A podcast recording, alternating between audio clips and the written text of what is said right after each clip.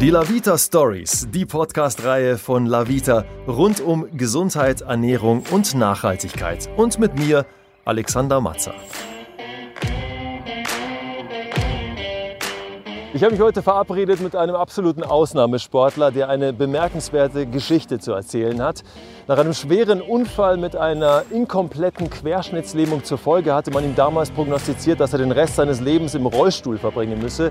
Heute ist er fünffacher paralympischer Champion, 20-facher Weltmeister, zehnfacher Weltrekordhalter und sechsmaliger Gesamtweltcup-Sieger und damit einer der erfolgreichsten Athleten im paralympischen Radsport. Die Rede ist von Michael Teuber, den treffe ich gleich zu einer kleinen Radtour und dann reden wir natürlich über Gesundheit, Nachhaltigkeit und Ernährung. Ja, eine Zeit lang bist du ja also anfangs vor allen Dingen bist du richtig viel Mountainbike gefahren, gell? Das waren so die ersten Jahre, ne? Genau, ja, mit Mountainbike fing ja alles an sozusagen. Äh, und auch die ersten Rennen bin ich auch auf dem Mountainbike gefahren. Das ging mit so Mountainbike-Marathons los. Und dann bin ich relativ schnell auf die glorreiche Idee gekommen, auch Downhills zu fahren und solche Geschichten, weil zu der damaligen Zeit war es so, dass einfach das Runterfahren für mich einfacher war. Ja. Muss man nicht so viel treten. Und das Treten ist mir da auch noch sehr schwer gefallen. Äh, da habe ich einfach mehr Spaß gehabt und mehr Land gesehen sozusagen. Ja. Jetzt sitzen wir, wenn man es genau nimmt, äh, zwischen deinen Leidenschaften, Michael. Radfahren, Berge, das ist ja das, ist ja das was, wo du auch deine, deine Wahnsinnsleistungen äh, vollbracht hast in den letzten, ja doch schon über 20 Jahren. Ja? Ja, also in die, in die, Berge komme ich immer sehr gerne. Ist ja auch ein Stück weit meine Heimat, im Tegernsee geboren, unterhalb vom Wallberg, quasi in der Nähe vom Bräustüber, Tegernsee. Äh, ja, und äh, ich bin sehr gerne in den Bergen. Auch, auch äh, teilweise setze ich mir auch Ziele in den Bergen, die zu erreichen. Ich fahre gerne Berge mit dem Fahrrad. Äh, insofern immer eine schöne Geschichte, äh, hier zu sein. Ja, aber du hast natürlich noch viel, viel mehr erreicht in den Bergen, wenn man es genau nimmt. Ich habe es in der Anmoderation schon gesagt. Also all deine Titel, die du gesammelt hast in den vergangenen äh, über 20 Jahren, aufgezählt. Aber du hast ja auch, äh, was Bergsteigen angeht, äh, Wahnsinns, ähm, Wahnsinnsziele erreicht. Dann nenn mal so ein paar davon. Also gerne erzählt man natürlich von den größten äh, Brocken, die man geschafft hat. Das war der Chimborazo in Ecuador mit ja. 6300 Metern Höhe und äh, Kilimanjaro das waren die zwei höchsten mit 5900 Meter Höhe. Und äh, dann aber noch einige andere, 3000er El Teide auf Teneriffa, nonstop sogar von, von null, solche Sachen. Äh, ja, aber das Ganze ging eben auch hier los. Also ich habe auch für diese Berge in den Münchner Hausbergen trainiert. Äh, die ersten ja, Wanderungen, Ausflüge nach dem Unfall auch, haben auch hier stattgefunden. Äh, kleine Berge, kleine Ziele. Und äh, dass es dann auch das überhaupt möglich war, später trotz der, der Behinderung und trotz der, nach der äh, Verletzung, Rückenmarksverletzung, noch solche Sachen machen zu können überhaupt, das ist schon, schon fantastisch für mich auch. Ja. Ist das so ein Ort, ähm, wo du ja, Kraft tanken kannst, zur Ruhe kommen kannst? Äh, oder wo funktioniert das für dich am besten, wenn du mal nicht auf dem Fahrrad sitzt? Gut. Also ums Radfahren dreht sich bei mir tatsächlich sehr, sehr viel und auch in den letzten Jahren zunehmend, dass ich eigentlich das ganzjährig fahre. Also es gibt praktisch kaum eine Woche. Im letzten Jahr gab es gar keine Woche, wo ich nicht auf dem Fahrrad gesessen bin. Und es macht mir auch nichts aus, weil mir macht Fahrradfahren Spaß. Aber wichtig ist halt auch mal eine Abwechslung zu haben. Also jetzt immer nur auf dem Rennrad, immer nur das Gleiche fahren. Das macht mir dann auch keinen Spaß, deswegen suche ich die Abwechslung.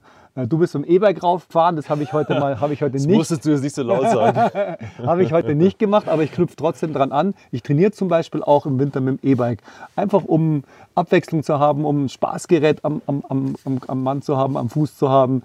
Und äh, deswegen sowas wie heute, ohne Leistungsdruck in den Bergen fahren, relativ locker fahren, äh, die Aussicht genießen, die Landschaft genießen, dann ist das für mich ein eine Erholung in der Natur und äh, dann kann ich das verbinden. Und klar, gerne würde ich auch mal wieder wandern gehen und gerade komme ich ja auch von der Weltmeisterschaft zurück. Deswegen ist das jetzt so das erste Mal, wo ich wieder so ein bisschen Luft holen kann. Und, Luft holen kannst. Genau. Ja, wenn du jetzt sagst, dass du eigentlich ständig auf dem Fahrrad sitzt, dann erzähl mal, wie viele Kilometer hast du denn eigentlich bis jetzt in diesem Jahr schon abgespult? Okay, ich weiß das relativ genau, weil ich durch Buch führe, ja, elektronisch heutzutage auf Strava. Und seit dem 1.1. habe ich 14.500 Kilometer in etwa bis zum heutigen Tag. Wahnsinn. Das Ist schon ein bisschen was, ja. Das ist was, ja.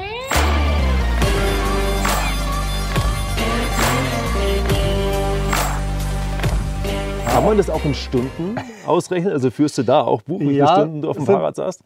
Es sind ziemlich genau auch 600 Stunden. Also man muss es halt so rechnen, dass ich nicht nur auf dem Rennrad unterwegs bin. Da bin ich auch im Gegensatz jetzt zu einer Profigruppe, die vielleicht, wenn sie gemeinsam trainieren, 40 fahren mindestens im Schnitt, wo ich maximal 30 im Durchschnitt fahre in einem Training, in einem normalen. Ja. Und dann, wenn ich, es gibt ja noch andere Trainingsinhalte, Mountainbike, E-Bike und so, da sind dann die Schnitte manchmal, manchmal nur 22, 23, sodass also die Stunden noch mehr eigentlich sind als jetzt die reinen Kilometer. Ja. Wenn man sich deine bemerkenswerte Geschichte anschaut, ja, 1987 war dieser Unfall, in den du verwickelt warst. Da warst du gerade 19 Jahre alt. Und wie du dich da rausgekämpft hast, ja, und das, was du alles heute erreicht hast, ähm, würdest du im weitesten Sinne sagen, das Fahrradfahren hat dir so das Leben gerettet? Kann man das so formulieren? zumindest fing es damit an mit dem Fahrrad, ja, und äh, das Leben, ja, sagen wir mal, erneuert oder, oder verändert. Oder ja. so, ja. Also, also es hat auf alle Fälle unheimlich bereichert. Es, hat, es ist auch zum, teilweise zum Mittelpunkt geworden, zumindest was das sportlich-berufliche betrifft, ja. Und äh, es ging so los, dass ich eben äh, das Mountainbike als Reha-Gerät ja angenommen habe. Auch zuvor noch ein bisschen mit so einem Hometrainer und solchen Geschichten, aber dann, um wieder den Sprung nach draußen zu schaffen, also um wieder den Sprung auch in den Fun-Sport zurückzufinden. Ich war früher leidenschaftlicher Windsurfer und Snowboard, äh, Skifahren und so weiter. Um also auch wieder in den Outdoor-Sport, in den Fun-Sport zurückzukommen, war eben das Mountainbike dann das, das Sportgerät des, der Stunde. Das kam damals ja auch gerade so auf in den späten 80er Jahren.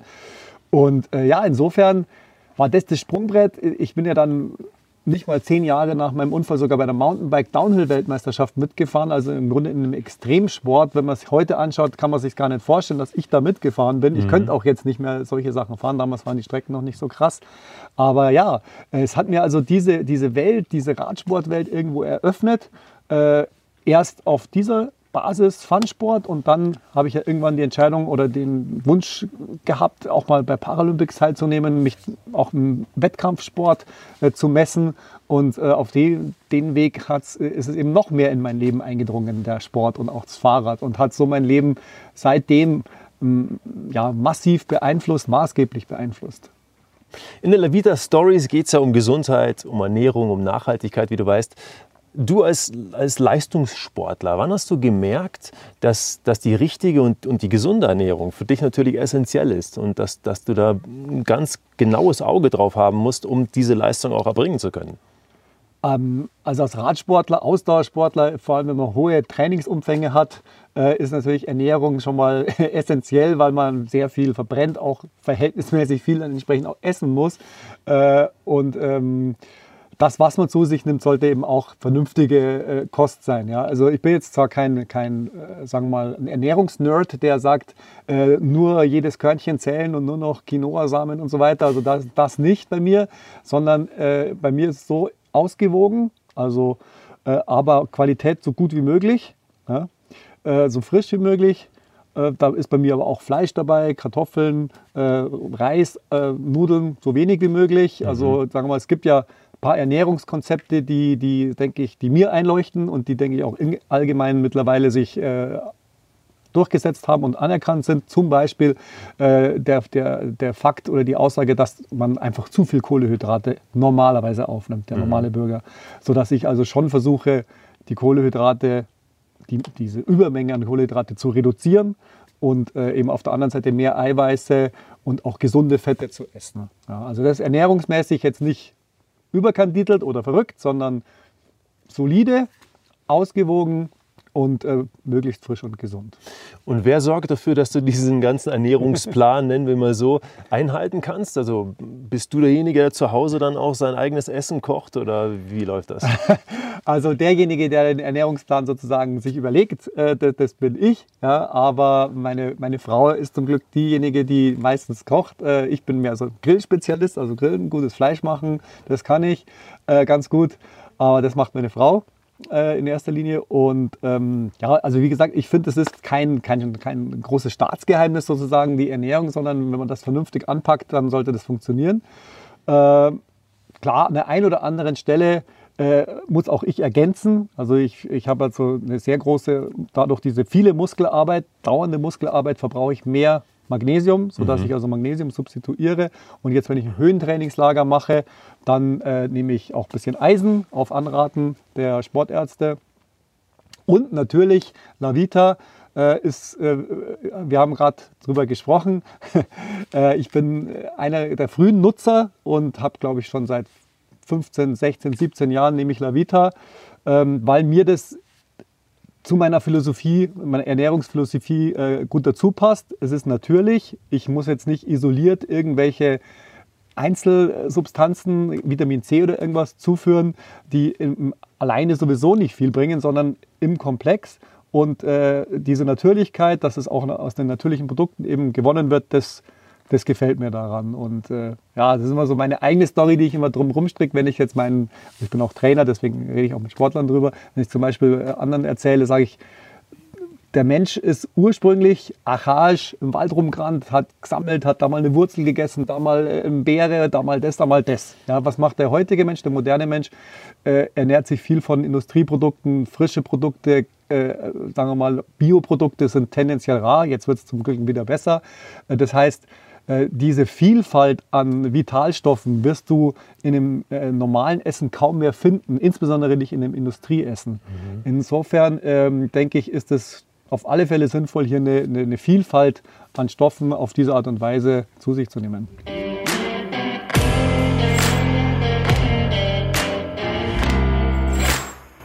Jetzt bist du ja sehr diszipliniert, das, das wissen wir. Was ist denn deine, was Ernährung angeht, größte Sünde?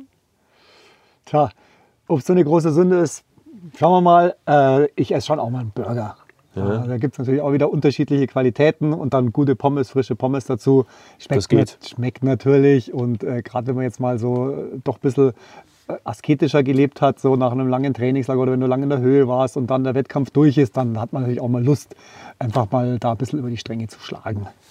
Aber Michael Täuber ist schon noch jemand, der zwar seine Frau gerne mal kochen lässt, weil sie es vielleicht besser kann, aber der trotzdem auch gerne einkaufen geht. Also bist du jemand, der Lebensmittel auch gerne mit allen Sinnen wahrnimmt? Also gern dran riecht, auch guckt und, und vielleicht auf Märkte geht oder sowas, ja? Äh, bedingt. Also was ich, wo, wo ich eben schon mich so ein bisschen zum Spezialisten entwickelt habe, ist Fleisch. Also mhm. da bin ich auch sehr interessiert. Also ich habe auch schon Hasen auseinandergenommen und zerhackt und so. Das macht mir, ja, es macht Bitte. mir auch nichts aus. Ich finde es sogar, sogar richtig und gut, weil da habe ich eine ganz andere Nähe zu dem, zu dem äh, Produkt und zu dem Essen. Ja? Ich meine, das kommt halt nicht einfach aus der Retorte und äh, das, das Schwein, das in, in, im Industriebetrieb äh, ähm, getötet wird, ist auch nicht besser dran wie der Hase, den ich dann später mit, mit einer kleinen Hacke zerteile. Ja? Insofern äh, ist es ja scheinheilig, wenn ich sage, ich esse Fleisch, aber oh, um Gottes Willen, ich kann keinen Hasen sehen, so ungefähr. Ja? Mhm. Insofern,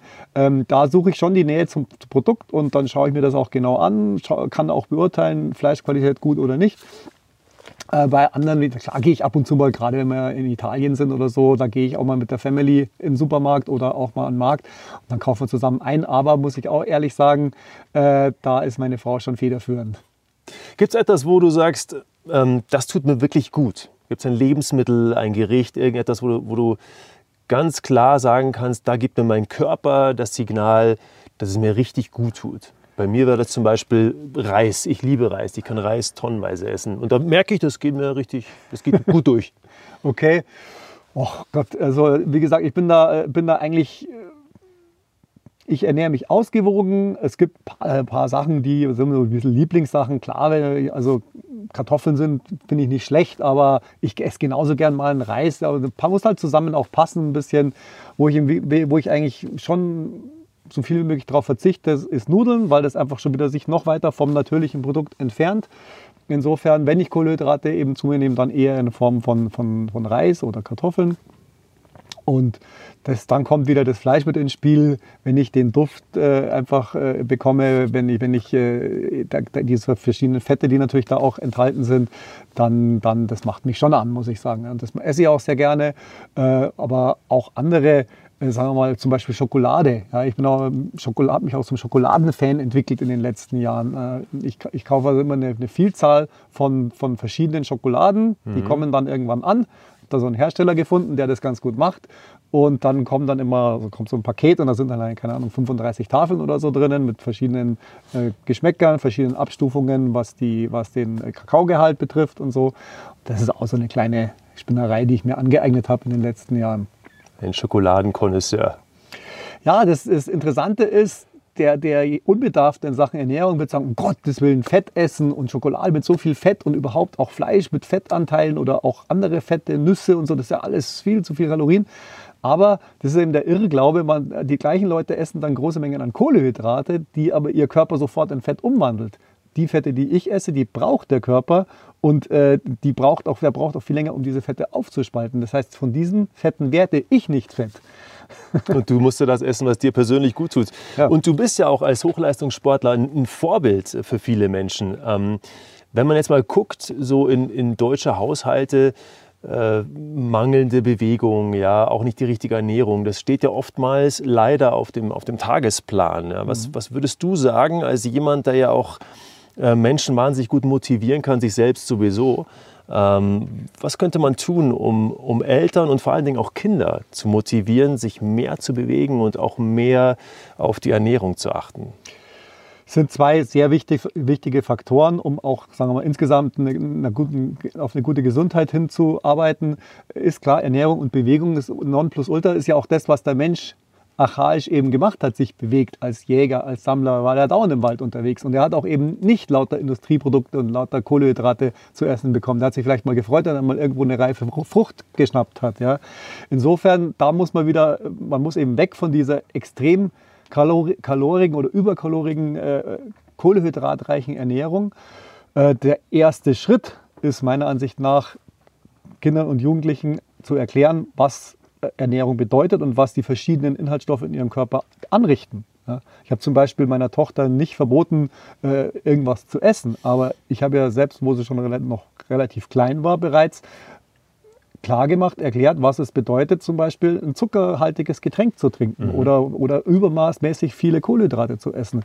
Und dass es auf einer anderen Stelle eben sinnvoller ist, oft mal auch äh, Gemüse oder, oder äh, Eiweiße zu essen. Und äh, jetzt ist sie 16 Jahre alt, macht nächstes Jahr Abitur und jetzt weiß sie sel selber sehr genau, äh, wie sie sich ernähren kann. Und ähm, wir reden trotzdem öfter mal drüber, aber das, denke ich, ist der richtige Weg. Erstmal die Aufklärung was, was passiert in deinem Körper, äh, wenn du die und die Produkte zu, dich, zu dir nimmst. Und dann kann der Mensch auch selbst drüber nachdenken.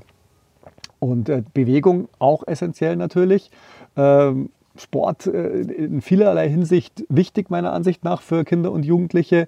Die Bewegung an sich natürlich für die körperliche Gesundheit, aber auch das, was man im Sport kennenlernt, wenn man mit, äh, mit anderen Sport treibt zusammen, äh, wenn man vielleicht sogar einen Wettkampfsport mal betreibt, ja, auch mal selber eine Leistung zu bringen, sich mal zu schinden, sich mal zu überwinden, mit anderen in Wettbewerb zu treten, auch verlieren können, das Gefühl zu haben, mal zu gewinnen, Anerkennung zu bekommen. Also es sind so viele wichtige Dinge im Sport, ähm, die, die eben für Kinder und Jugendliche hilfreich sein können, auch für ihre persönliche Entwicklung. Und deswegen ja, bin ich da auch engagiert. in die Richtung. Wollte ich dich gerade fragen, weil du bist ja auch äh, Speaker, wie man so schön sagt. Und wenn du sagst, du bist engagiert, gehst du öfter mal an, an Schulen zum Beispiel und, und hältst da auch mal Vorträge vor, vor Jugendlichen, vor Kindern? Äh, Habe ich auch schon gemacht, ist jetzt aber aufgrund meiner, sagen wir mal, doch äh, intensiven Tätigkeit als Trainer und als, als Sportler äh, habe ich da nicht so viel Zeit dafür. Aber ähm, ich habe ein wichtiges soziales Engagement, was ich, was ich betreibe seit vielen Jahren. Das ist die Laureus Stiftung und wir haben ja Sportprojekte für Kinder und Jugendliche. Ähm, und in sozialen Brennpunkten für Kinder und Jugendliche, die jetzt nicht irgendwo in, in tollen Familien leben, sondern mhm. die eben eher in sozial schwachen Familien leben oder eben äh, einfach benachteiligte Kinder. Und da äh, versuchen wir eben mit Sportprojekten diese äh, diese Haltung irgendwo auch rüberzubringen und mit Sport äh, hier den Kindern irgendwo ein Stück weit zu einer besseren Zukunft zu verhelfen. Das sehe ich schon als, als Aufgabe. Hm, als Speaker bin ich auch unterwegs, aber dann schon mehr auf eine kommerzielle Art und Weise. Ja.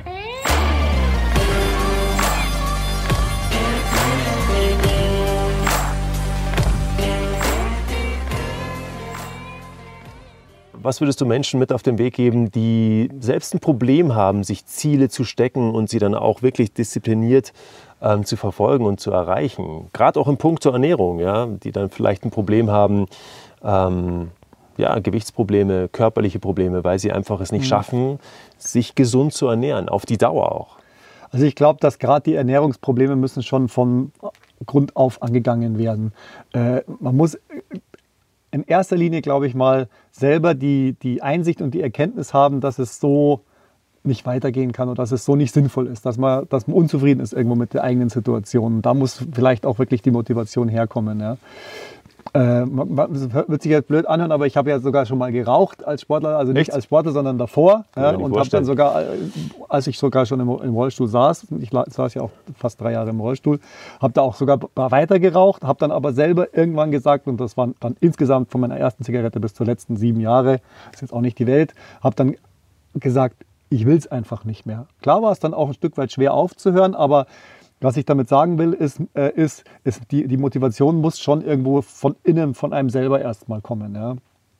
Und dann gerade bei Ernährungsfragen, glaube ich, äh, muss man dann schon das im Komplexen so ein bisschen sehen. Wir hatten es vorhin schon im Gespräch, äh, die verschiedenen Ernährungsbestandteile, äh, Strategien. Man muss also, solche Menschen müssen dem dann auch wissen, was passiert denn eigentlich, wenn ich das und das esse. Wenn ich, wenn ich jetzt abends noch einen Riesenschlag Spaghetti esse, wenn ich zum Essen äh, ein oder zwei Bier trinke, wenn ich äh, mir eine Cola statt ein Wasser hole, wenn ich mir dann eben zusätzlich nochmal zehn Stück Zucker reinpfeife, wo mein Körper nichts anderes übrig bleibt, als Fett draus zu machen.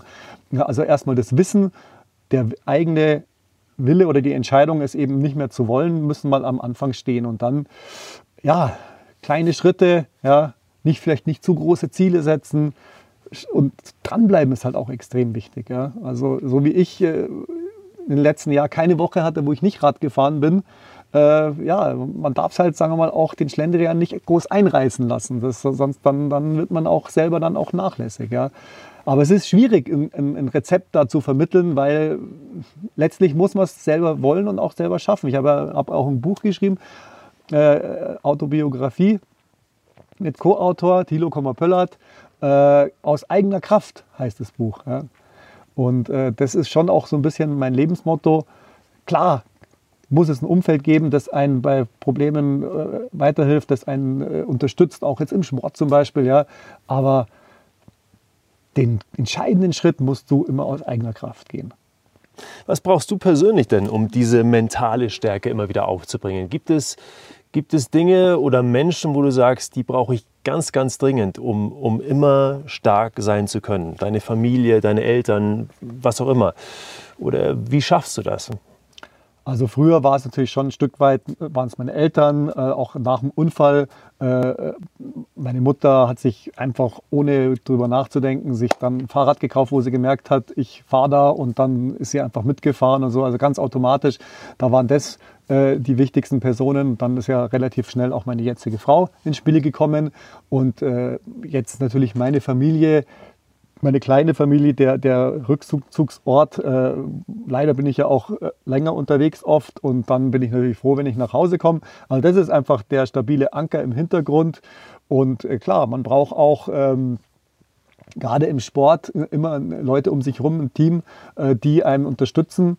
Ähm, das ist so, so maßgeblich dann auch. Ja. Klar, gerade im Sport, Sponsoren, äh, man kann jetzt nicht auch aus eigener Tasche alles äh, kaufen, alles besorgen, alles bewerkstelligen. Ja.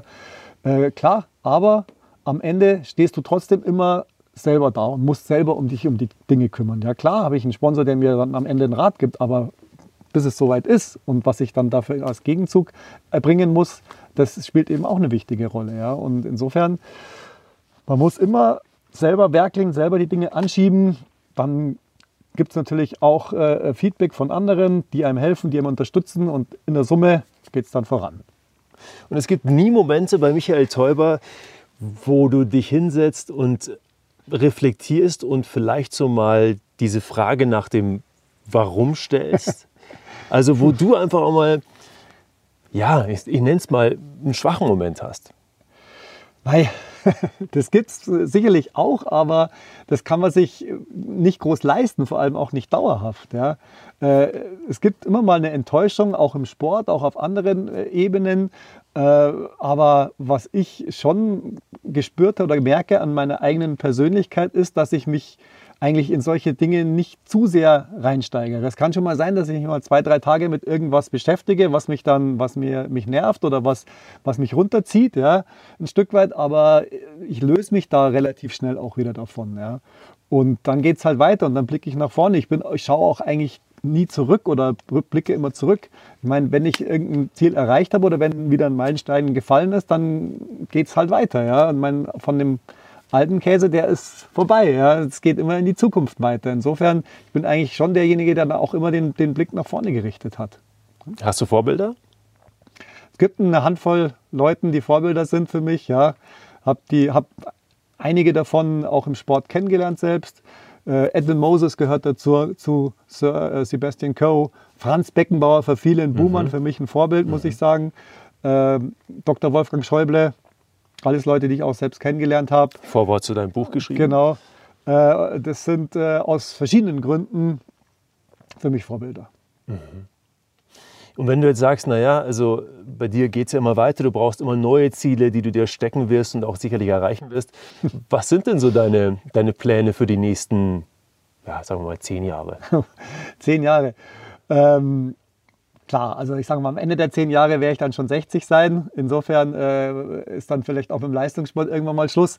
Aber ganz klar in der, in der nächsten Zukunft, äh, nächstes Jahr die Paralympics in Tokio. Mhm. Äh, habe jetzt letzte Woche bei der Weltmeisterschaft einen ganz guten Schritt wieder auf die Paralympics zugemacht. Mit Silber äh, im Zeitfahren habe ich, denke ich, äh, ein Stück weit auch die Qualifikation geschafft. nominiert bin ich natürlich noch nicht. Das ist Sache des Nominierungsausschusses, aber es sieht ganz gut aus, weil ich eben das Nominierungskriterium erfüllt habe. Das wären dann meine sechsten Spiele. Äh, das ist schon mal eine tolle Geschichte, wo ich dann auch sicherlich darauf hinarbeiten werde. Und äh, sportliche Laufbahn ist wohl auch noch nicht ganz zu Ende. Da kann ich mir durchaus vorstellen, noch ein bisschen weiterzumachen. Und äh, es gibt ja auch einige andere Dinge. Größere Ziele, was Berge betrifft und so weiter, gibt es natürlich auch noch. Äh, aber das ist natürlich gerade im Hochleistungssport, der sich immer weiter äh, sagen wir mal, entwickelt auch, ja, ist das, äh, kann man das eigentlich nur in seiner Nebensaison machen, solche Geschichten wie jetzt Kilimanjaro oder auch Jimborazzo. Aber da gibt es natürlich schon noch ein paar Sachen, die ich auch im Himalaya zum Beispiel mal gerne machen würde, auch Südamerika, solche Geschichten. Und ja, irgendwo auch äh, beruflich, äh, sagen wir mal, ist das der Radsport für mich ja wichtig. Da habe ich eine, eine zusätzliche Trainerstelle und auch da denke ich, dass ich äh, noch einiges weitergeben kann an Sportler, die nach mir kommen. So, so in etwa sehen die nächsten Jahre bei mir aus. Also es wird nicht langweilig, das ist schon mal ganz sicher. Könnte, könntest du dir vorstellen, dass du nach deiner Radsportkarriere Umweltaktivist wirst? Also das sage ich jetzt einfach nur, weil du sicherlich mit dem umweltfreundlichsten Fortbewegungsmittel unterwegs bist, ständig in der Natur äh, und natürlich auch heutzutage das Bewusstsein für Umweltschutz und Nachhaltigkeit, was den Umgang mit, unserem, mit unserer Welt angeht, ja so wahnsinnig präsent ist. Wie, wie stehst du zu diesem Thema? Also Umweltschutzaktivist im Sinne der, der Bewegung, wie man sie zurzeit beobachten kann, wäre ich eher nicht. Mhm. Ich muss sagen, äh, gut, wir können jetzt über, über Politik sprechen, aber es ist vielleicht auch gar nicht so, so zielführend. Aber da bin ich, das sehe ich schon sehr differenziert. Also äh, ein Spannungsfeld zwischen, äh, nur mal um ein paar Schlagworte zu nennen, zwischen Batterieproduktion, äh, CO2-Ausstoß, Industrieproduktion, unserem Lebensstandard, ja, äh, dem Verkehr, den man beobachten kann um sich herum. Also das ist ein Spannungsfeld, wo man sich, sage ich mal, mit Parolen kann man da zwar entwickeln, aber ob die dann so tauglich sind für eine gesamte Gesellschaft, für eine, für eine Zukunft, sage ich mal, äh, mit einem hohen Lebensstandard und solchen Dingen, ob das kompatibel ist, das sei mal dahingestellt. Was ich auf alle Fälle für wichtig halte, ist der, der Schutz der Umwelt im engeren Sinne. Also äh, wie wir es hier für in unserer Umwelt, in unserer Natur auf alle Fälle mal machen sollten, dass wir hier in, an der eigenen Haustüre alles in Ordnung haben, dann ist schon mal einiges geholfen.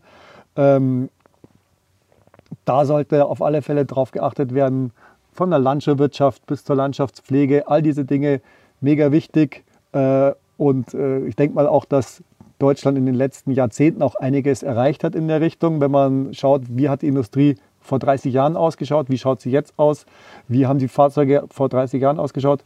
wie ist der Schadstoff, Schadstoffausstoß jetzt. Also es ist nicht so, dass nichts passiert ist in der Vergangenheit, aber äh, das ist, denke ich, auf alle Fälle ein wichtiges Feld, aber äh, man muss es, glaube ich, schon auch sehr differenziert sehen.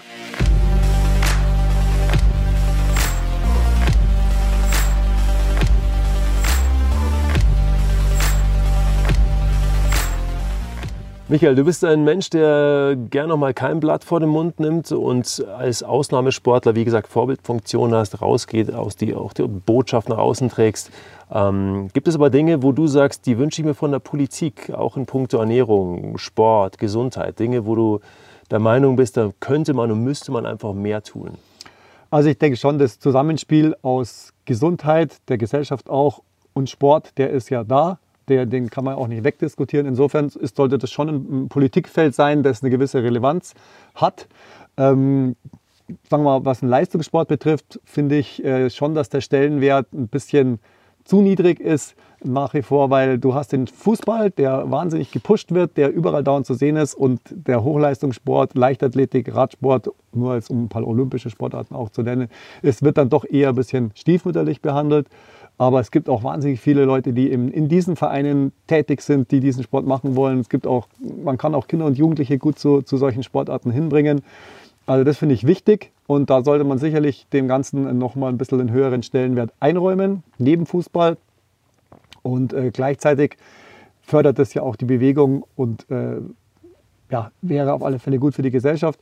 Im Zusammenspiel mit Ernährung, ja, Aufklärung ist hier sicherlich noch mehr nötig. Äh, Konzepte werden ja immer wieder mal vorgestellt. Der grüne Punkt auf dem, auf dem Lebensmittelprodukt, was es alles für Ideen gibt. Aber ähm, gerade Aufklärung in der Ernährung ist, denke ich, auch sehr wichtig. Und da gibt es sicherlich einige interessante Sachen, die man machen kann. Äh, wichtig ist es allemal. Du hast es mal so schön auf den Punkt gebracht und gesagt, Menschen mit Behinderung sind deiner Meinung nach bestens dafür geeignet, äh, die Lösung der deutschen Heldenkrise herbeizuführen. Äh, wie hast du das nochmal genau gemeint? oh Gott. Oh Gott, aus dem Buch. Ja, ähm, sagen wir mal, es ist ganz interessant, dass, dass doch einige Leute auch mit, mit, mit Handicap, ähm, sagen wir mal, in, so ins Rampenlicht rücken können und so gestalterisch auch tätig sein können. Äh, was dazugehört, ist nämlich, dass diese Menschen oftmals oder meistens schon eine große Krise durchlebt haben und vielleicht manche Dinge auf manche Dinge einen klareren und äh, äh besseren Blick haben als jemand, der eben äh, so durchs Leben gegangen ist. Insofern könnte das ein Ansatz sein. Ja? Äh, nichtsdestotrotz ist ein Mensch mit Behinderung äh, auch kein besserer oder schlechterer. Also da gibt es auch solche und solche wie ganz normal im Querschnitt der Bevölkerung. Aber ein paar haben es gezeigt, dass sie einen großen Input geben können an die Gesellschaft. Zum Beispiel Dr. Wolfgang Schäuble, Absolut. Äh, Manu Dreier ist, ist äh, hochrangige Politikerin und so weiter. Insofern, da, da gibt es Leute und why not? Oder du. Ja? Dir würde so ein Heldenstatus auch ganz gut stehen, oh, meiner Meinung nach. Gottes Willen bloß nicht. Nee. Äh, ich bin da bescheiden. Äh, ich habe mich schon an einigen Stellen eingeklinkt ins Geschehen, äh, sozusagen auch, auch in der Sportpolitik. Ähm, es hat sich auch einiges getan in den letzten Jahren. Zum Positiven, eben auch zum Beispiel für uns äh, im Leistungssport wurden einige äh, Reformen durchgeführt. Und äh, ja, es entwickelt sich. Und wenn man sich einmischt, wenn man die Chance dazu kriegt oder die Chance ergreift, kann man auch mal mitgestalten. Allerdings muss sich jeder, der sowas tut, auch darüber im Klaren sein, dass es immer äh, einen selber natürlich auch ein Stück weit äh, belastet, äh, aufzehren kann, wenn man, wenn man da zu viel auf politischer Ebene sozusagen tätig ist. Also bleibst du lieber da, wo du jetzt bist. Da ja, fühlst du dich wohl. Ja, und weiß ich nicht, ob das in, in, so ein Gespräch über Gesundheit, Ernährung, Sport so gut reinpasst, aber es ist schon so, ähm, dass man am Ende schon auch auf sich selber blicken muss und sagen, ähm, sich die Frage stellen muss, äh, tun mir Dinge gut, äh, tut mir, tun mir Konflikte gut, äh, muss ich Konflikte unbedingt austragen, äh, die, die, die ich auch äh, einfach beiseite legen könnte. Ja, insofern das muss jeder selber wissen. Ich finde es auf jeden Fall großartig, was du alles erreicht hast, wie du das machst und dich auch immer wieder vorantreibst. Ähm, wünsche dir ganz viel Glück für die nächsten zehn Jahre, die wir jetzt schon mal so ein bisschen besprochen haben. Äh, vor allen Dingen, dass es auch klappt mit, äh, mit äh, 2020 und Tokio. Ähm, und wir werden das alles beobachten. Und bleib gesund, bleib fit. Danke für das, für das Gespräch. Jetzt weiß ich gar nicht, wollen wir noch ein bisschen biken oder gehen wir einfach und legen uns in die Sonne? Das hätten wir uns ja auch verdient. Kannst du es entscheiden. Erst Sonne und dann fahren wir runter. Cool. Vielen Dank, Michael. Los geht's, komm. Das Highlight-Video vom Interview gibt's auf dem Lavita YouTube-Kanal und Fotos auf www.lavitastories.de. Vielen Dank fürs Zuhören. Ich freue mich auf Feedback und wir hören uns bei den Lavita Stories.